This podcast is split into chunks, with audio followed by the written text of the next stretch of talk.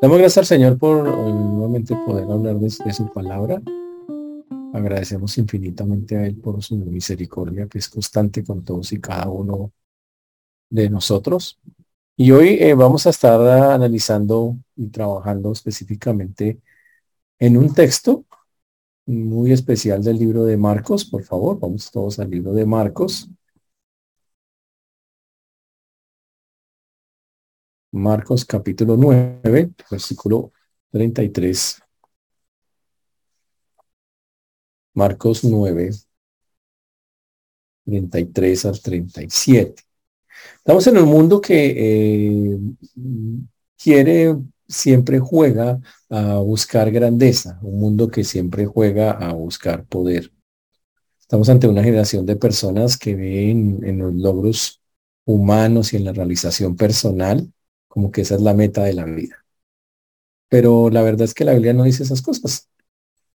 La meta de la vida es otra cosa muy, muy distinta. Y esta es una, esta escena nos muestra una de las cosas que Dios quiere que pongamos nosotros adelante antes que cualquier otra cosa. Y por eso vamos a estar en el libro de Marcos, capítulo 9, versículo número 33. Marcos 9, 33. Vamos a orar. Señor Dios, te damos gracias porque tú eres bueno, Señor, y para siempre es tu misericordia. Te agradecemos, Señor, porque hasta aquí nos has traído y has sido bueno con nosotros.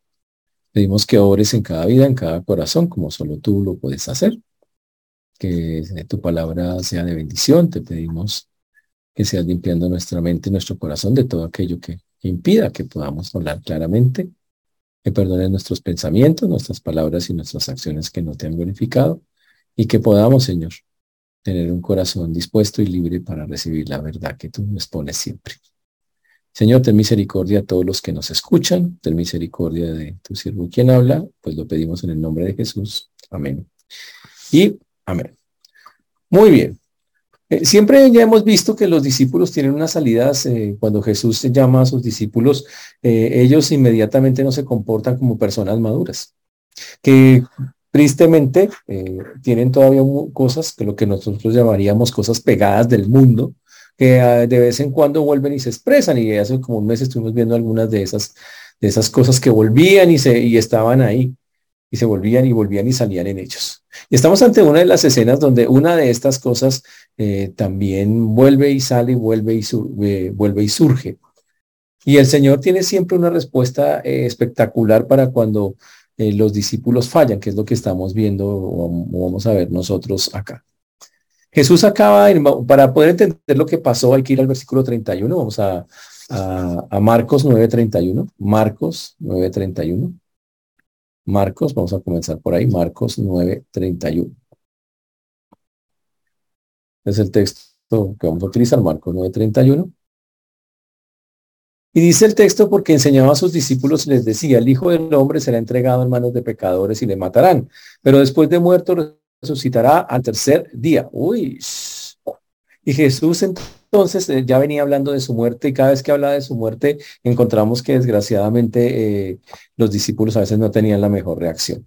Y en este texto vemos algo interesante. Jesús empieza a hablar, eh, mire, voy a ser entregado, me van a matar, pero tranquilo, yo voy a resucitar al tercer día. Pero el versículo 32 dice algo que pasaba en las mentes de ellos. Dice el texto, pero ellos no entendían esta palabra y tenían miedo de preguntarle. Dice, pero ellos no entendían esta palabra y tenían miedo de preguntarle. Wow, dice que no entendían esa palabra. Wow, dice, y que ni siquiera le querían preguntar a decirle al Señor, Señor, no estamos entendiendo. El Señor hablando de algo trascendental, ellos no lo comprendían y, y tenían como temor y se sentían como incómodos de tener que preguntarle al Señor eso. Jesús les estaba hablando de algo que iba a ocurrir inmediatamente, su muerte y su resurrección. Y aquí el texto dice, no lo entendieron, no, tal vez no quisieron entenderlo. Y obviamente todo eso pasaba porque siempre en la tradición de la teología eh, el Mesías iba a reinar. Y eso no concordaba con ellos en la cabeza de que cómo así que el Mesías iba a morir. Mm.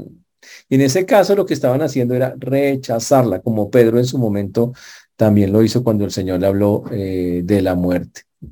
Y como la lección no estaba aprendida, porque esto Pedro ya había hablado antes y había dicho, Señor, que no te ocurra tal cosa, ya lo había dicho, y no la aprendieron, el Señor va a volver a repetir la lección respecto a eso, por una parte, y en darles una nueva en, ese sentido. El Señor dijo claramente en este texto que el Hijo del Hombre será entregado, o sea que se traduce, el Hijo del Hombre está a punto de ser entregado. Y eh, obviamente quienes iban a ejecutar eh, ese plan, pues los hombres iban a, a ser utilizados para, para tal efecto. La Biblia dice que es el cumplimiento de algo que Dios mismo había determinado, lo dice Hechos 2.23, a este por el determinado consejo y anticipado conocimiento de Dios, prendisteis y matasteis por manos de inicuos, crucificándoles. Y básicamente lo que está diciendo el Señor es que Él es soberano y había determinado eso. No es una cosa casual, es algo que Dios, que Dios estableció que fuera de, de esa manera. Y el Señor se lo está comunicando a sus discípulos. Ya antes lo había comunicado a través de los profetas, pero ahora lo comunica a través de sus discípulos. Había, los profetas habían dicho cosas como, mas Jehová quiso quebrantarles sujetándolo a padecimiento como en Isaías 53, 53, 10. Y ahora Jesús les cuenta, me va, a ocurrir las cosas, son inminentes. Vamos a ir a Jerusalén y todas estas cosas se van a desencadenar. Y eso es algo, wow, interesante. Sin embargo, el hombre, como podemos verlo, a pesar de que el Señor estaba diciendo algo tan trascendental, a ellos les contaba, les costaba entender realmente lo, lo que estaba pasando. Por eso el, el texto eh, continúa diciendo la falta de entendimiento de ellos, resaltando esa falta de, de, de entendimiento que ellos tenían diciendo, pero ellos no entendían esta palabra y tenían miedo de preguntarle. Mm, como no cabía en la mente de ellos un Mesías con esas características o con esas condiciones, entonces no lograban comprender, alinear las cosas para decir, ah, bueno, es que esto va a ser así. No, no, no, no podían humanamente entender eso, casarlo dentro de los eventos que, que ellos conocían que supuestamente tenían que pasar. Y, obviamente en otras ocasiones ellos, los discípulos pidieron a Jesús que le explicaran cosas que no entendían. Pero acá es raro, dice que guardaron silencio porque tenían miedo. Mm, miedo, temor. Wow. Los discípulos de Jesús también en algunas ocasiones eh, tuvieron eh, miedo. Tal vez tenían miedo de una respuesta tan fuerte como la que el Señor hizo con, con Pedro, cuando le dijo, apártate de mí, Satanás. Puede ser. Mm.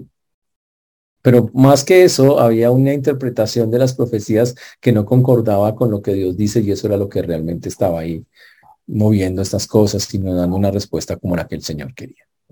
Y cuando el Señor está diciendo algo tan trascendental y ellos se quedan callados, entonces llega esta escena. Versículo número 33 del Marcos 9:33. Ah, digo de, perdón, de, sí, de Marcos 9, 39, 33 al 37. Y echado fuera el demonio, el mudo habló y la gente se, pero un segundito que se me saltó acá. Ah, no, perdón, me salté, muchachos, discúlpenme. Discúlpenme un segundo. Les decía que, que, había que mirar esa escena antes de entrar a la otra escena. Después de eso lo que vemos es la, lo de la verdadera grandeza, que es que yo tengo acá, tengo acá el que dice, versículo 33, y llegó a Capernaum y cuando estuvo en casa les preguntó, ¿qué disputabais vosotros en el camino? ¿Qué disputabais vosotros en el camino? Una pregunta muy interesante de parte del Señor. El Señor, eh, después de decirle estas cosas, les pregunta a ellos, oiga, ustedes que no que están allá hablando, qué disputaban, qué era lo que estaban discutiendo.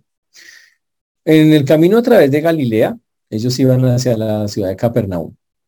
Y obviamente iban allí, pero recuerden que en Capernaum estaba la residencia, Pedro habitaba parte de la familia de Pedro. Esa va a ser la última visita del Señor.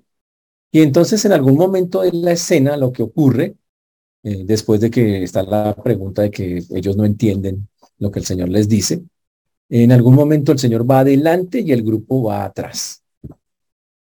Y el grupo iba atrás, como muchos grupos, hablando, hablando, diciéndose cosas.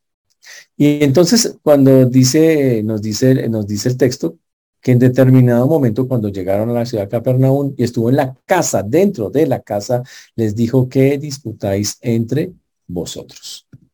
¿Qué disputáis entre vosotros? Uy, interesantísimo eso. Ahora, ¿por qué el Señor les preguntó esas cosas? ¿Acaso el Señor no era, no es Dios y no sabe todas las cosas? Pues claro, obvio que sí. Pero el Señor siempre, aunque sabe las respuestas de las personas, porque las sabe, sabe lo que piensan, Él siempre quiere oírnos, Él siempre quiere, quiere que nosotros hablemos, le digamos las cosas. Y por eso le pregunta, ¿qué cosas discutáis en el camino? O sea, significa qué cosas dialogaban, qué era ese intercambio de ideas que ustedes tenían, cuál era. Uy, interesante. Es como cuando Jesús eh, hablaba con, con Adán. ¿Dónde estás? Por ejemplo, le preguntó, ¿dónde estás? Ya no sabía dónde estaba. Pues claro que sabían dónde estaba, pero quería que él, que él promulgara y dijera esas cosas. El texto nos dice en el versículo número 34, más ellos callaron. Más ellos callaron, dice el versículo 34 del libro de Marcos, porque en el camino habían disputado entre sí quién había de ser el mayor. Wow. Hmm. Interesante. El Señor les pregunta, ¿qué estaban hablando? Imagina, y todos dicen que eso es porque ellos habían entendido que lo que estaban hablando no era una cosa así muy espiritual que digamos. Interesante, ¿no?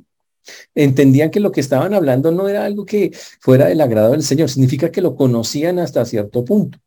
Se sentían incómodos por la pregunta de Jesús, porque decían, pero es que ¿cómo le decimos que nosotros estamos hablando de ese tema? Y el tema pues que estaban hablando es que supuestamente quién iba a ser el mayor, y Mateo lo aclara, en el reino de los cielos. Imagínense esa cosa. Jesús hablando de su muerte y estos diciendo, y bueno, y ¿Y cuál va a ser el mayor del reino de los cielos? Imagínense la preocupación tan interesante. Cristo anunciando la cruz, la muerte, y ellos ah, discutiendo asuntos del reino y terminando confrontando por palabras entre ellos y quién va a ser el más grande entre nosotros. Hmm. Y ellos obviamente se guardaron silencio y dijeron, uy, no, qué, qué pena, qué vergüenza que, que el Señor escuche lo que estamos hablando. Muy interesante. Y por eso Mateo hace la aclaración, en Mateo 18.1 está el mismo texto y dice, ¿quién es el mayor en el reino de los cielos? Ese es el asunto. Y, obviamente estaban discutiendo que eso y ellos seguramente querían saber qué pensaban Jesús. Seguramente querían que Jesús resolviera la cuestión y determinara quién es el más importante en el reino de los cielos o cuál tendría el lugar más destacado. Y increíble. Y aunque Jesús está anunciando su muerte en el pensamiento de los doce, está, están pensando en un reino lleno de gloria y de esas cosas. Interesante. Y mientras el Señor pensaba, y aquí viene la, y ahí viene la diferencia en cómo piensa el Señor a cómo piensa el ser humano. Mientras el Señor pensaba en la humillación, en el sufrimiento, la muerte, el rechazo, ellos pensaban era en su propia gloria que ellos iban a tener participando en el reino. Ellos estaban pensando en la posesión de privilegio que estaba allí. Ellos estaban pensando, obviamente, que había grados de grandeza en el reino y que uno de ellos tendría que ser más alto que el otro. Y, y en pocas palabras, ellos tenían la intención de, yo quiero los primeros lugares. Uy. Y qué feo que eso sea así. Y uno tiene que preguntarse por qué estamos siguiendo al Señor. Todavía escuchamos a muchos creyentes que, que creen que es la base de seguir al Señor, es hacer su realización personal. Es que tengo que realizarme en la vida. No, pues muy lindos, ustedes sigan así. Pero no está en la Biblia. La base del Señor, y está muy claro para el Señor, él dice muchísimas cosas, pero no es que usted cumpla sus metas y sus sueños. No, es que uno haga la voluntad de Dios. Hay personas que no lo entienden, todavía les cuesta a muchos creyentes les costaba a los discípulos. Los discípulos tenían una idea muy humanista del reino, y muy, muy, muy humana, donde ellos por egoísmo, porque esto es puro egoísmo, se disputaban los puestos a ver quién le tocaba el mejor. Buscaban la grandeza, buscaban el poder, buscaban esas cosas que para Dios dice, pobrecitos, no han entendido cómo es que funciona el asunto con Dios. Y eso es grave. Estaban pensando en su beneficio personal y en la gloria que recibirían para ser admirados por los demás. Eso es egoísmo. Y esa era la discusión en el camino y se sentían eh, de alguna manera redarguidos de, de, estarlo discutiendo porque sabían que era un tema que no era, no era agradable al Señor. Pero tal vez también ahí tenemos que parar un momento y nosotros también pensar y, meditar en nuestros caminos en, en por qué hacemos las cosas que estamos buscando con Dios. Hay gente que ha dicho de frente, es que yo me meto con Dios porque es que Dios para que me bendiga, me dé casa, carro y beca y, y si no se lo da, lo va a seguir. La única pregunta que yo le haría a usted, y si Dios no lo da, ¿qué va a hacer? Si a Dios no le place, Dios dice no quiero, ¿qué van a hacer ustedes? Si el Señor de los cielos dice, pues sabe que no tengo la más mínima intención de darle nada, ¿qué va a hacer usted? ¿Lo va a forzar? Algunos juegan a eso pues sabe que como sea yo consigo las cosas. Y sé que Dios me va a bendecir. Siga así. Siga así. No hay ningún problema. Tendrá, como a los discípulos, el Señor que dar la lección respectiva. La vida con el Señor, señores, es una vida para hacer su perfecta voluntad. No para estar buscando posiciones opuestos. Oh, y es un camino de abnegación, de renuncia, de entrega. A eso es eso que el Señor llama. Y cuando no está eso claro en el corazón, wow, terrible. Por eso Jesús le contestó, dice que él se sentó y llamó a los doce y les dijo, si alguno quiere ser el primero, será el postrero de todos y el servidor de todos. Una frase fantástica.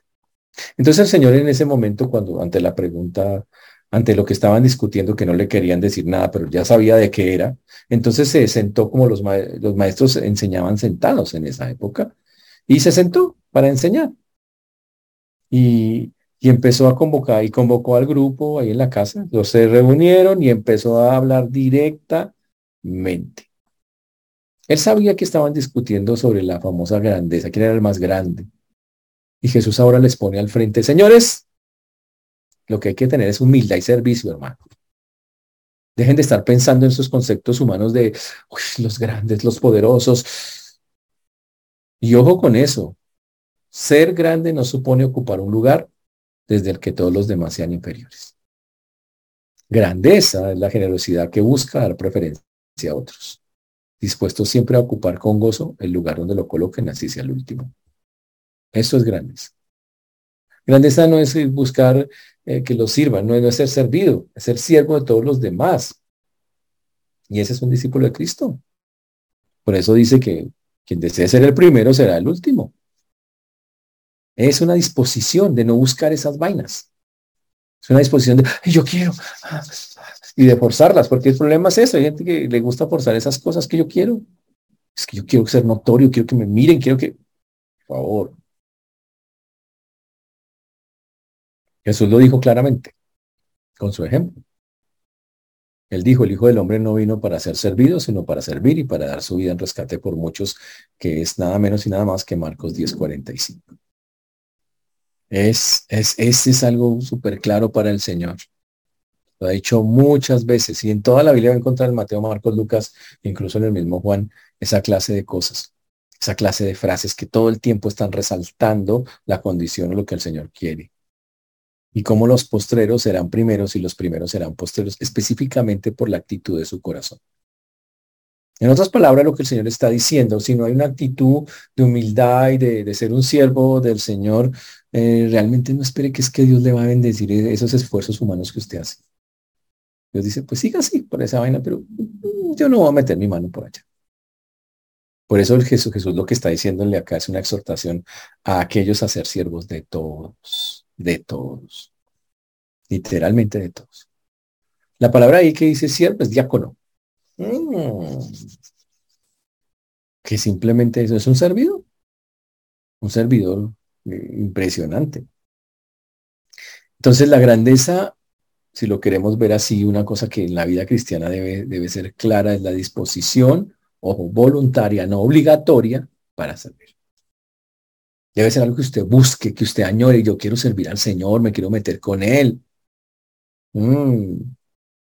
Y obviamente, ese va a ser el resultado de ser salvo. Si usted es una persona salva, usted debe tener un anhelo y un deseo gigante por las cosas de Dios. Eso debe nacer en usted, Señor. Yo quiero agradarte, ¿qué hay que hacer? Es una vida de servicio para Él, es lo que la Biblia señala. Lo dice Gálatas 2.20, con Cristo estoy juntamente crucificado, ya no vivo yo, más vive Cristo en mí, lo que ahora vivo en la carne lo vivo en la fe del Hijo de Dios, el cual me amó y se entregó a sí mismo por mí. Somos llamados a tener ese mismo sentir del Señor, y el Señor era un siervo, y estamos llamados a tener ese mismo sentir que Él tiene. No dice la Biblia, haya pues en vosotros ese mismo sentir que hubo también en Cristo Jesús. sentir de la humildad ser un siervo, eso es Filipenses 2.5. Y así fue. Y así es como la Biblia lo, lo dice.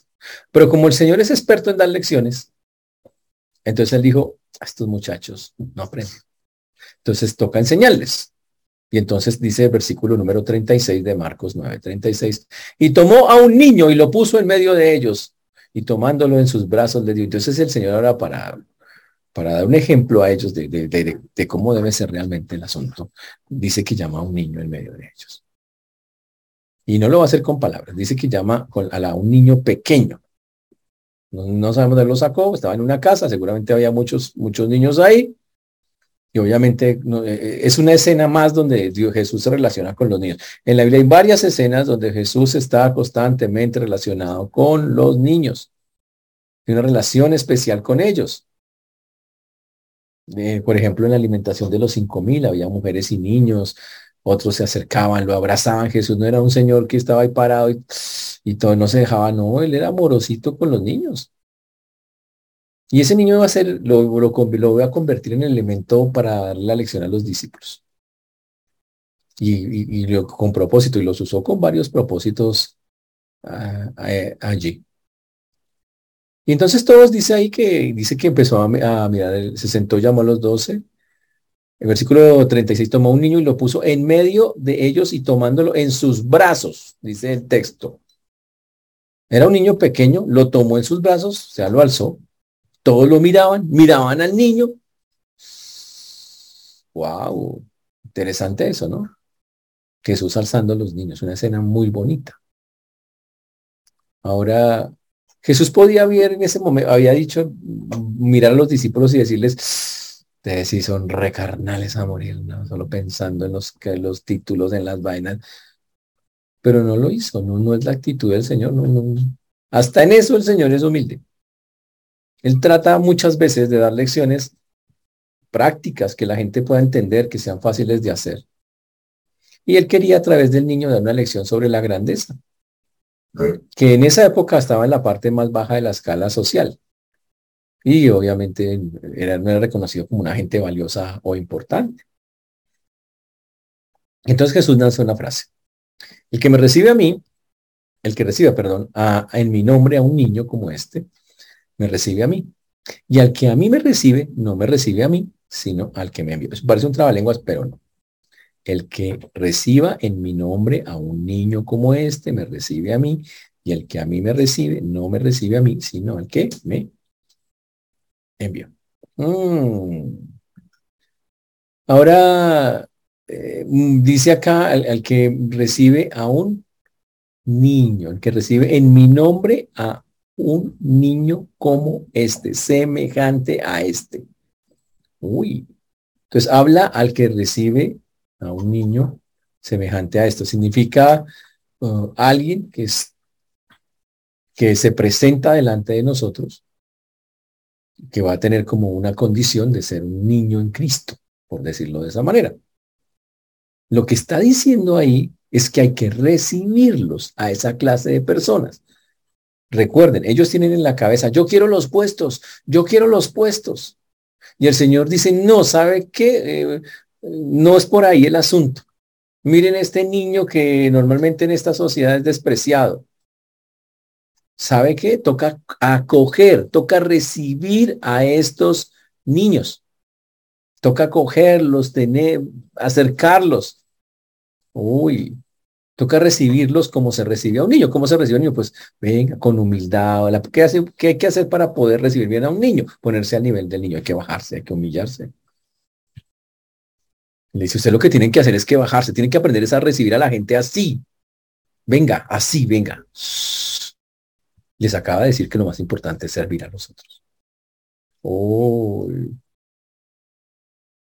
Y dice que lo que quiere hacerles entender eh, a, los discípulos es, mire, así como a los niños los servimos de esta manera, con esa humildad, porque cuando de verdad se hace, usted se baja para estar a los niños, usted tiene que servir a todos los que son así, a todos los que son débiles en las congregaciones, en los lugares donde están, que necesitan un cuidado mayor y esa sí es la verdadera grandeza, estarse metiendo con la gente que sí necesita, que necesita mayor cuidado que cualquier otro. A eso es lo que les está diciendo, ustedes pensando en los puestos. ¿Sabe qué es lo que, estaba, qué pasa con eso? Que Jesús dice, usted quiere un puesto, pero desde un puesto arriba, ¿usted qué hace? Usted manda. Oiga, usted allá. Y le dice, no, hombre, el favor, se baja y desde la parte de abajo, como cuando se mete con usted como un niño, me sirva a la gente. Eso sí es el, eso, eso sí lo hace a usted grande. Uy, wow. Y entonces da el ejemplo, el que sirva, el que reciba en mi nombre a un niño como este me recibe a mí. Dice, cuando usted trata bien a un niño, que sería el ejemplo, pero está hablando de, un débil, a cualquier persona que es débil, me está recibiendo a mí. Y está haciendo lo que yo acabo de decir, que ustedes tienen que ser servidores, diáconos. Y esta es la manera en que quiero que lo hagan. Y eso es lo que dice. Entonces pregúntese usted en este momento, ¿Cuántas personas eh, que podríamos llamar débiles o despreciadas o eso aparecen por nuestra vida de manera constante? ¿Cuándo fue la última vez que pasó eso? ¿Y cuál fue más bien su, trato y su reacción ante eso? ¿Lo tratamos bien? Wow. Mm. Dice que lo hagamos. Y él dice, el que me recibe en mi, el que reciba en mi nombre a un niño como este, me recibe a mí. Y el que a mí me recibe, no me recibe a mí, sino al que me envió. Uy. Y si sabe qué, y si usted recibe a ese niño es como si me recibiera a mí. Y pero no solamente eso, es el asunto todavía más allá, sino que está recibiendo al que me envió, o sea, a Dios mismo. Uy. Entonces Jesús habla que así como se tratan a los niños, wow, cuando se encuentren, como tratan a un niño, por, verlo débil, por verlo más pequeño, por verlo, traten hacia la gente. Tratemos hacia las personas. Porque es como, dicen eso, eso es humillarse y, y eso es una forma que agrada a Jesús y agrada a Dios.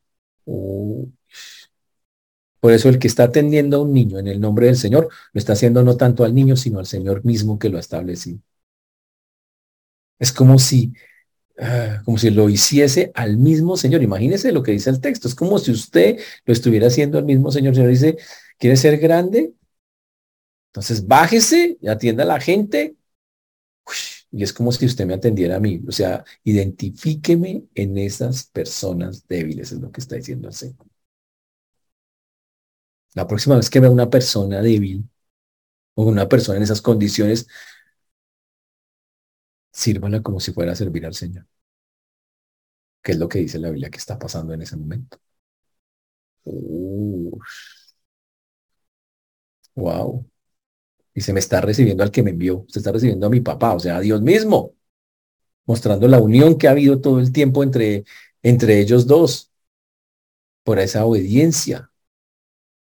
Y ahí está el contraste tan increíble. Mientras ellos estaban todos discutiendo y, todos estresados por quién va a ser el mayor en el reino.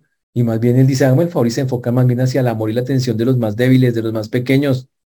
Conviértanse en siervos por amor al Señor. Eso quiere decir que una persona que decide caminar en el reino de los cielos tiene un camino muy distinto a como el mundo hoy lo mira y lo ve. Y la Biblia habla en términos del siervo como algo muy grande, muy poderoso. En 1 Corintios 4.1 dice, así pueden, pues ténganos los hombres por servidores de Cristo y administradores de los misterios de Dios. Wow. Eso es una cosa. El, honor de un cristiano está en eso. Que un día lo miren y le diga, usted es un servidor de Cristo y se le nota, hermano. Usted es un administrador de las cosas de Dios que la gente no entiende dice la Biblia, así pues tengan los hombres por servidores de Cristo y administradores de los misterios de Dios, primera de Corintios 4.1. Señores, la humildad no busca honores. Ese es el punto. Y Jesús lo cumplía perfectamente. Él es el rey de reyes, pero era un siervo, un siervo humilde. Y por eso él mismo lo dijo, yo no he venido para ser servido, sino para servir nunca se mostró entre sus discípulos. Usted no va a encontrar a Jesús diciendo, es que yo soy aquí el que mando, yo soy el más grande, aunque era el más grande. Wow. Y por eso descendió del cielo siendo tan grande, tan gigante para hacerse hombre entre nosotros. Y claro, y vienen, vienen varias cosas para nosotros. Los discípulos que lo están escuchando están pensando, ¿qué tan alto llegaré? Y Jesús les dice, más bien desciendan, bájense, humíllense. Ese no es el camino. Y wow, y eso es una contradicción total. Todos los reinos eh, buscan que el que está arriba tiene la posición más honrosa y es el más reconocido. Y en cambio en el reino el Señor dice, no, no, la posición más honrosa es estar siempre humillado sirviendo a los demás. Esa es la posición, el más grande entre todos. Dicho en de una manera de contraste, que suena contradicción, pero no lo es. Humillarse para ser ensalzado en la forma que Dios ha establecido. Interesante, ¿no? Humillarse para, que para ser ensalzado. porque la, humildad siempre antecede, dijo alguien, a la propia honra. Lo dice Proverbios 15:33. El temor de Jehová es la enseñanza de sabiduría y la honra precede a la humildad. La honra precede a la humildad. Proverbios 15, 30 en 3, 33. En cambio, la soberbia destruye la vida del creyente. Es la diferencia. Proverbios 29, 23 dice, la soberbia del hombre le abate, pero al humilde de espíritu sustenta la honra. muy bonito ese versículo. La soberbia del hombre le abate, pero al humilde de espíritu sustenta la honra. Entonces, quien quiera llegar a subir, tiene que aprender a bajar. El que quiera ser grande, tiene que aprender a ser pequeño. El que quiera reinar, tiene que aprender a servir. Estas son las reglas del reino. Totalmente contrario al pensamiento del hombre.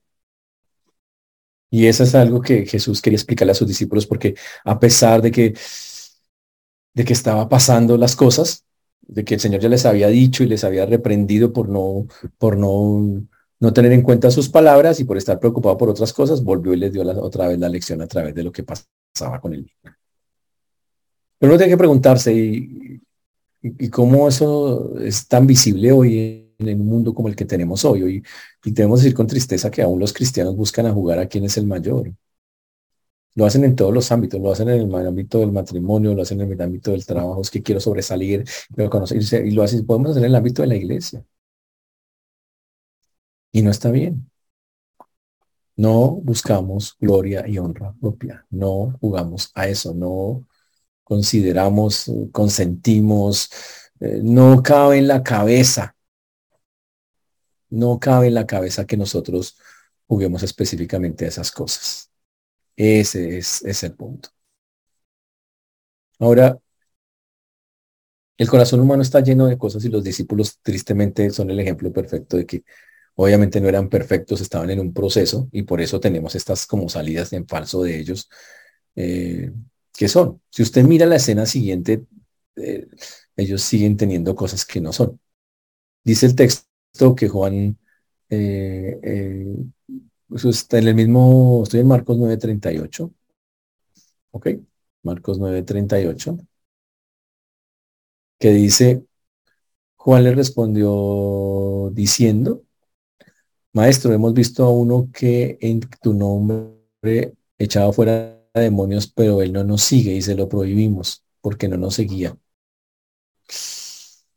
Dice, Señor, imagínense que vimos a una persona que estaba echando fuera demonios en su nombre, pero no es de los discípulos de nosotros. Entonces, ¿qué hacemos? Y nosotros inmediatamente todos espirituales dijimos, se lo prohibimos. Nosotros somos los duros, los que tenemos el derecho. Increíble, sectarios, hombre. Y eso muestra cómo los discípulos tenían, seguían teniendo cosas que, que son feas, que no son buenas. Y por eso dice el texto, y se lo prohibimos mucho con esa autoridad, ¿no? Porque no nos seguía. ¿Y qué les contestó Jesús? No se lo prohibáis, porque ninguno hay que haga milagro en mi nombre que pueda decir mal de mí, porque el, el que no es contra nosotros, por nosotros es. Y cualquiera que os diere un vaso de agua en mi nombre, porque sois de Cristo, de cierto os digo que no perderá su recompensa. Uy. Y solo para complementar lo que acabamos de ver con el texto pasado, los discípulos tienen, tienen mentalidades, tienen formas de pensar que no, que son muy humanas y muy carnales. Y eso que eran hombres que se la pasaban en la sinagoga y que habían escuchado por muchos años Biblia. Pero ese es el ejemplo perfecto de lo mismo que nos puede pasar. Y pasa en la vida real. Usted escucha un montón de Biblia, usted escucha eh, muchos predicadores, la BBN, escucha enseñanzas, pero usted sale con vainas con legalismos, que sale con, con cosas de sectarias, sale con comentarios que no son, sale con rabias, con iras, enojos, con la misma vaina. ¿Y qué es lo que debemos pensar que va a pasar? Pues Dios va a contestarnos, nos va a enseñar, pero ¿saben qué es lo que ocurre? Lo que me gusta de esta escena es que Jesús ya había respondido eso y vuelve. Lección número dos. Perdiste la previa, entonces vamos a la habilitación.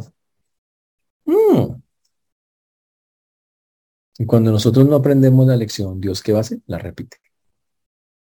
Bueno, segunda temporada, tercera temporada. Hay gente que ya tiene una miniserie con la misma vaina porque nada que cambia. Y eso es un problema. Es un problema del corazón, de no querer hacer los cambios, de no querer seguir al Señor para realmente hacer los cambios que el Señor pide que nosotros debemos tener. Por eso usted tiene que hacerse una pregunta en esta noche. Mm. ¿Cuáles son aquellas cosas que Dios ya le ha dicho varias veces y usted no, no toma la decisión de hacer el cambio? ¿Cuáles son? Seguro hay cosas que Dios le ha dicho una y otra vez, como ellos, aquí ya era como, ya les había hablado de eso. Y no lo hacen. ¿Cuáles son aquellos, aquellas cosas todavía muy humanas que todavía tienen un trono en su corazón y no, le, no, no, no cumplen con las reglas de un ciudadano del reino? ¿Cuáles? Pregúnteselas. Eso lo sabe más usted que cualquier cualquier otro. Yo quiero preguntarle, ¿cuál es el camino que usted está recorriendo con el Señor?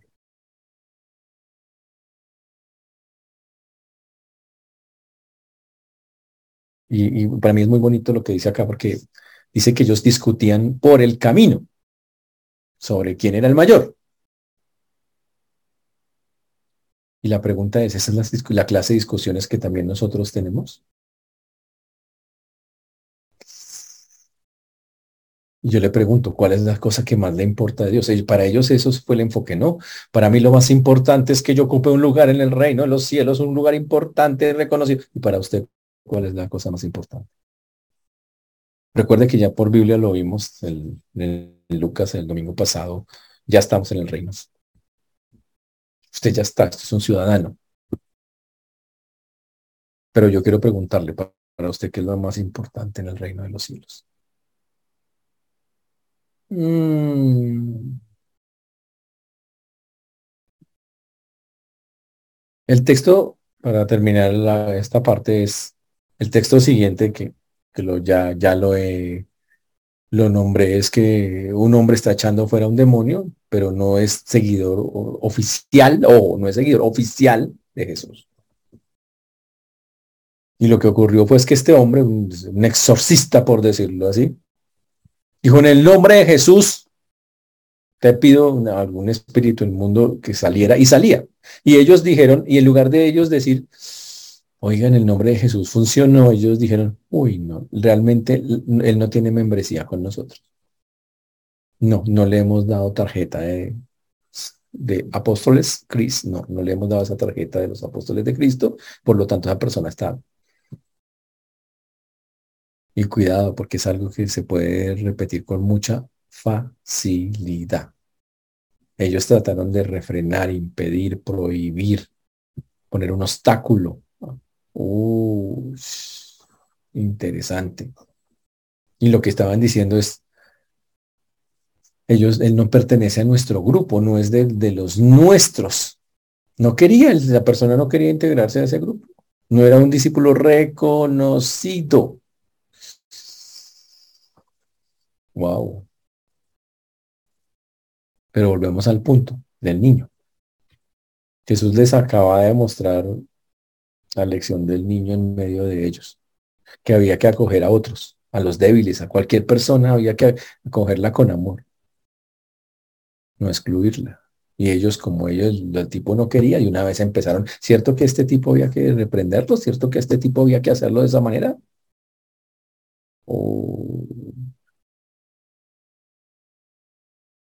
Y a veces, a veces se puede ver en, en lo que, en la, forma en que las personas se empresan aún, dentro de la iglesia. ¿Sabe cómo lo podemos ver también nosotros cuando hablamos de otros grupos y de otras cosas? Uy, los ladrones esos de esa iglesia. No podemos jugar a esas cosas, señores. Ojo con eso.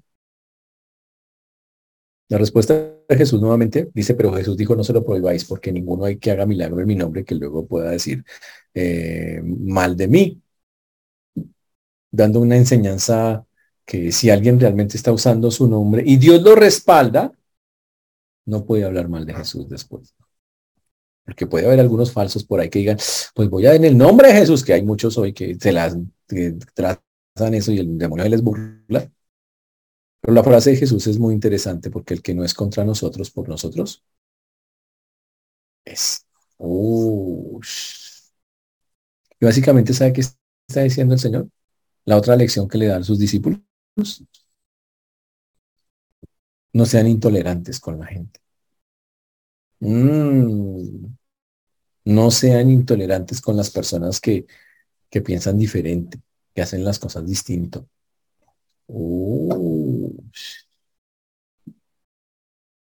Ese es el punto. No, sean, no seamos así. Intolerantes con, con otras personas o con otros, con otros grupos. Y Jesús quiere mostrar que el reino de Dios es un reino de libertad y de luz. Y que tenemos que mostrar eso sirviendo a los más débiles y dejando de ser sectarios y dejando de, oponernos, confrontarnos y, y, de estar sacando personas o grupos por, por su forma de pensar o de hacer. Interesantísimo eso, muy interesante. Ese es el asunto. Por eso en esta noche también hay, hay una pregunta que tenemos que, que, nosotros hacernos. Es, ¿Nos creemos muy espirituales? Los bautistas son reconocidos por personas estudiosas. Personas que cogen la Biblia. Son muy reconocidos por eso. Pero siempre hay una queja contra ellos. Dicen, pero es que les... Bueno, la, la, la que yo tuve en los primeros años de, de Bautista contra ellos fue lo que lástima que les falta el espíritu. O sea, eso es lo que yo pensaba por no, saber Biblia, pensé que les faltaba el espíritu a los bautistas. Pero eso no es el asunto. Tal vez lo que falta realmente es entender que otras personas están teniendo en este momento convicciones distintas y diferentes. Son débiles, tienen una doctrina que no es, tienen unos comportamientos que no son, ¿Y qué nos llama? ¿Qué está diciendo el Señor en el texto? Hágame el favor, hermano. Así como yo cojo un niño y venga, hermano. Acójalos. ¿Quién es el que va a convencerlos? ¿Quién es el que va a sacarlos de esa condición? ¿Usted? No, el Señor. Pero el llamado del Señor es sírvalos con amor. No hay, no hay nada más que hacerse en eso. Sírvalos con amor. Y en este momento usted puede, ya que los veo que todos están escribiendo, entonces siempre que toman ustedes los miércoles, yo los veo a todos con su texto ahí, tomando nota de lo que, de las notas, de lo que va uno hablando. Ustedes podrían hacer una lista de los débiles que contiene a su alrededor, o los que usted considera débiles.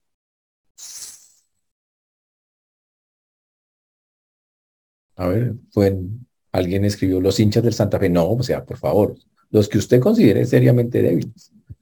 ¿Quiénes?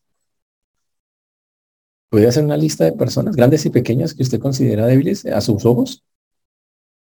Que usted dice, uy, la verdad es que no lo tolero, no tolero esas personas, no tolero eso como piensan, no tolero como... ¿Tiene una lista de esos? Anote las personas. Algunos de ustedes muchas veces no se nota ese resentimiento así con pero es que pastor, lo que pasa es que si usted lo conociera así, pero yo conozco a Jesús, Jesús dice que, que usted lo acepte como un niño. Imagínese eso. Dice que lo trate como un niño, porque, como, como si, lo, porque si lo trata bien, como si tratara a un niño, es como si lo tratara a, a Jesús mismo y es como si tratara a Dios mismo. Como si estuviera recibiendo al Señor mismo. Imagínense eso. Y eso es algo que, vuelvo y repito, tiene que, cambiar en nosotros. Y sabe que para Jesús era tan importante que lo enfatizó en los, siguientes, en los versículos que terminan ese pedazo. Digo, cualquiera que os diere un vaso de agua en mi nombre, cualquiera que os diere un vaso de agua en mi nombre, porque soy de Cristo, de cierto os digo que no perderá, eh, eh, que no perderá su recompensa. Mm. Y quiero decir cómo, cómo funciona eso. Mire, si alguien está obrando en alguna manera por Cristo, en alguna forma, la que sea, y que tal vez no nos guste mucho a nosotros, no nos parezca como más... Eh, eso es una prueba que ese corazón está, está, está orientado hacia Cristo y quiere favorecer a, los demás. Sin alguna cosa de eso, el Señor básicamente lo que está diciendo con lo del vaso del agua. Cualquiera que os diere un vaso de agua en mi nombre, porque soy de Cristo, digo que no perderá su recompensa. Dios le va a recompensar por lo que esté haciendo. Por eso en lugar de estar juzgando a la gente que hace tal vez no lo mismo como lo hacemos nosotros, o no en la forma como nosotros lo hacemos, la Biblia dice, chévere, alégrese de que están sirviendo, de que están haciendo cosas porque hasta esa persona tendrá su recompensa. Uy, interesante, ¿no? Ah, en pocas palabras, el Señor considera la obra de misericordia como algo dado a Él mismo. Y cuando venga un, lo voy a decir en términos más claros para que usted me entienda con ejemplos más claros. Cuando venga alguien de, por ejemplo, una doctrina que no es la correcta, sírvalo con amor. Bríndeselo como, mejor dicho. Diga el Señor, es como si usted me sirviera a mí. Porque esa es la manera en que el Señor quiere que nosotros estemos trabajando. Eso no habrá recompensa en esas cosas. Obviamente Dios es el que la da a su manera y en su tiempo, a su forma. Mm.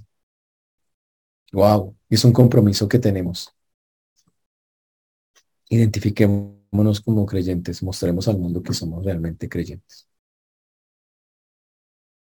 Por eso el Señor lo dice claramente, es un llamado al servicio, sin esperar nada a cambio, pero un servicio a los que los gaen bien a todos y especialmente a los débiles, a los que son como un niño.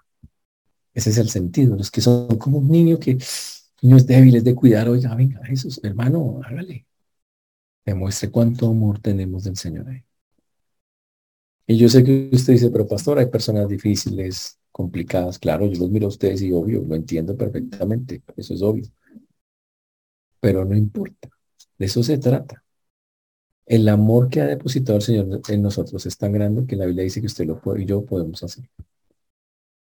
Y recuerden, la próxima vez que miren la cara de ese personaje complejo, eh, difícil, intensito, intensita, es... ¿Sabe qué es la frase? Voy a servir al Señor. Imagínese eso. ¿Se imagina usted? llega esa persona con esa cara toda así de ponqué, bueno, no de ponqué, sino de... Y dice, voy a servir al Señor. Y usted mírelo y dígale, voy a servir al Señor. Y la persona dice cosas y dice, voy a servir al sírvalo. Como si estuviera sirviendo al Señor. Así ese no responda, así no diga nada, bueno, ¿está claro? Ahora, esto suena muy bonito, pero la parte importante es la práctica.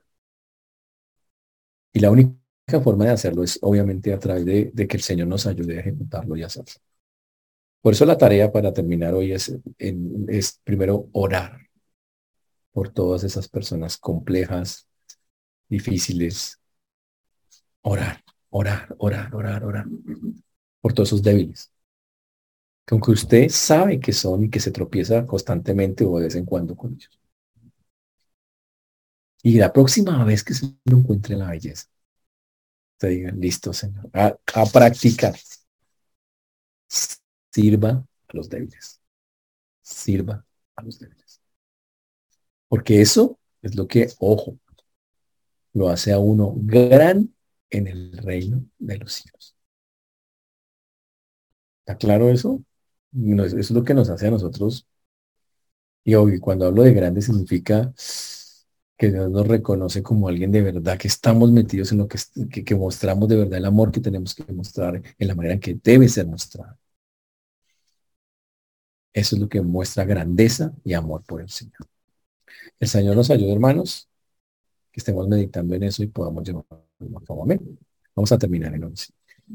Señor Dios, te damos gracias porque tú eres bueno, Señor, y para siempre es tu misericordia. Te agradecemos por lo que hemos hablado hoy y pedimos que podamos llevar a cabo lo que hoy escuchamos, Señor, de, tu palabra. Estamos llamados, Señor, a, ser siervos, a no buscar o seguir condiciones humanas, Señor, que no sirven y que no, te glorifican y que no te exaltan. Por eso a ti damos todo honor y toda gloria, Señor, en, este, en esta noche. Sé que todavía hay muchos pensamientos, muchas líneas de pensamiento pagano, humanista en nosotros, al igual que en los discípulos, como lo acabamos de ver. Pero te rogamos, Señor, que, que podamos eh, aprender las lecciones de Jesús respecto a eso, empezar a través de, de tu gracia infinita, de tu Santo Espíritu, hacer los cambios necesarios, a aprender a humillar el corazón, aprender a ponerlo al nivel, Señor de servicio para los demás. Gracias por recordarnos esta verdad. Te pedimos que nos ayudes porque seguro solos no podemos hacerlo. Necesitamos de ti para poderlo llevar a cabo. Y por eso hoy en el nombre precioso de Jesús pedimos ayúdanos para glorificarte y exaltarte mostrando esta verdad. Quedamos en tus preciosas manos, Señor, en el nombre de Jesús. Amén.